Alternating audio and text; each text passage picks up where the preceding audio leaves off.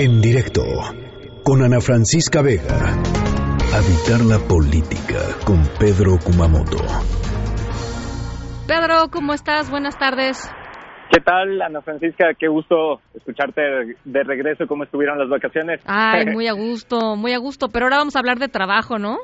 Exactamente, justo hay que hablar de trabajo porque mañana se, se celebra el primero de mayo y el día de ayer se aprobó la reforma laboral aquí en nuestro país y bueno, es muy importante que también empecemos con el debate público, sobre todo porque toca temas que, eh, digamos, tradicionalmente no se habían trastocado en la realidad política mexicana, sobre todo lo que tiene que ver con la realidad sindical. ¿Cuál es, tu, ¿cuál es tu visión de la, de la reforma? Fíjate que creo que hay temas que todavía son necesarios seguir discutiendo. Creo que eh, por lo menos lo que alcanzábamos a ver, la postura, por un lado, de Coparmex al respecto de la incertidumbre que podría generar, es cierto. Es decir, tiene que, eh, o por lo menos lo que plantea eh, la ley, es que se tendrían que hacer modificaciones o por lo menos negociaciones al respecto del el contrato colectivo cada cuatro años. Pero también, por otro lado, es una buena noticia el poder reconocer y el alcanzar a ver que eh, se dicta desde la ley que ya eh, las votaciones para los sindicatos y para las dirigencias sindicales tendrán que ser de manera directa y individual y secreta, lo cual marca un parteaguas gigantesco en las votaciones sindicales. Oye, eso, y sabes qué otra cosa, Pedro, que la verdad hay que reconocerlo, el asunto del contrato colectivo de trabajo, o sea, muchos de los trabajadores pues no tenían acceso a su propio contrato de trabajo, ¿no? Exactamente, y creo que, digamos, entiendo por qué existen las reacciones por parte de algunos sectores de la iniciativa privada para poder señalar que no se sienten tan conformes, pero quizás hace falta hacer votos para que voltemos a ver qué podría cambiar al respecto de nuestras realidades laborales.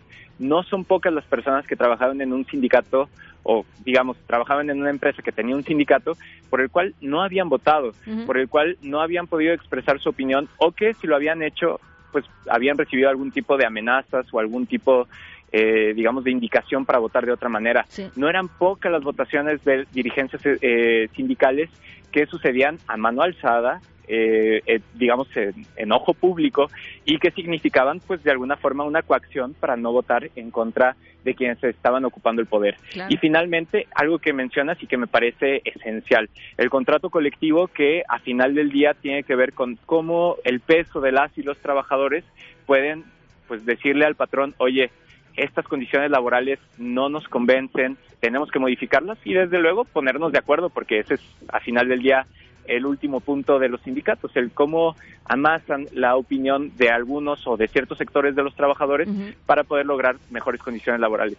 Yo creo eh, que, tendrán, eh, que tendríamos que ver en qué terminan eh, los últimos puntos que al menos se ha comprometido el digamos, el presidente de la comisión, este Napoleón Gómez Urrutia, en temas de, trabajo, para lo que hace falta de las modificaciones a las leyes para el próximo periodo o en un periodo extraordinario.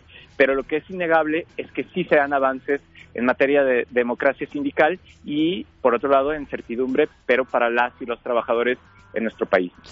Bueno, pues la verdad es que, híjole, sí, hay muchísimo todavía que, que platicar al respecto y yo creo que muchos de los cambios evidentemente pues los vamos a ir viendo conforme vaya pasando el tiempo, conforme efectivamente se realicen eh, elecciones libres, democráticas y secretas de los líderes sindicales y pues el poder transformador de la reforma ahí está, hay que ver también la parte de los empresarios, ¿no? O sea, cómo van a suceder todas estas conciliaciones y estas, ¿no? La desaparición de la Junta de Conciliación y Arbitraje y eso qué significa para los patrones, en fin, creo que hay, hay muchísimos eh, temas.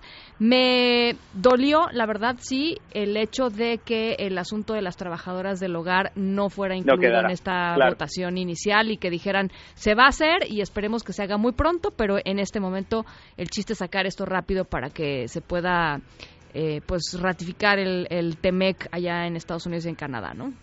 Definitivamente, creo que no lo volvieron una de sus prioridades. Es doloroso porque significa una lucha de colectivos y miles y miles o millones de personas que trabajan en el hogar hoy cotidianamente creo que ahí tendremos que hacer fuerzas para poder construir, pues ahora sí que un periodo extraordinario que se dedique eh, a dictaminar estas modificaciones, pero lo que sí te puedo decir es que creo yo que eh, como todas las reformas y también como los análisis que hacemos del actual gobierno, pues hay claros oscuros, habrá que tener también mucha, eh, digamos, como visibilidad sobre la disposición que tienen al respecto de la negociación de las reformas que vengan. Y bueno, sin duda eh, creo que sí se puede seguir impulsando el periodo extraordinario para que no se vote dentro de mucho tiempo ya el tema de las trabajadoras del hogar. Bueno, pues eh, lo estaremos platicando ojalá muy pronto. Gracias, Pedro. Buena tarde. Gracias a ti, Ana Francisca, y bienvenida de regreso. Gracias, un abrazote. Hasta luego. En directo con Ana Francisca Vega.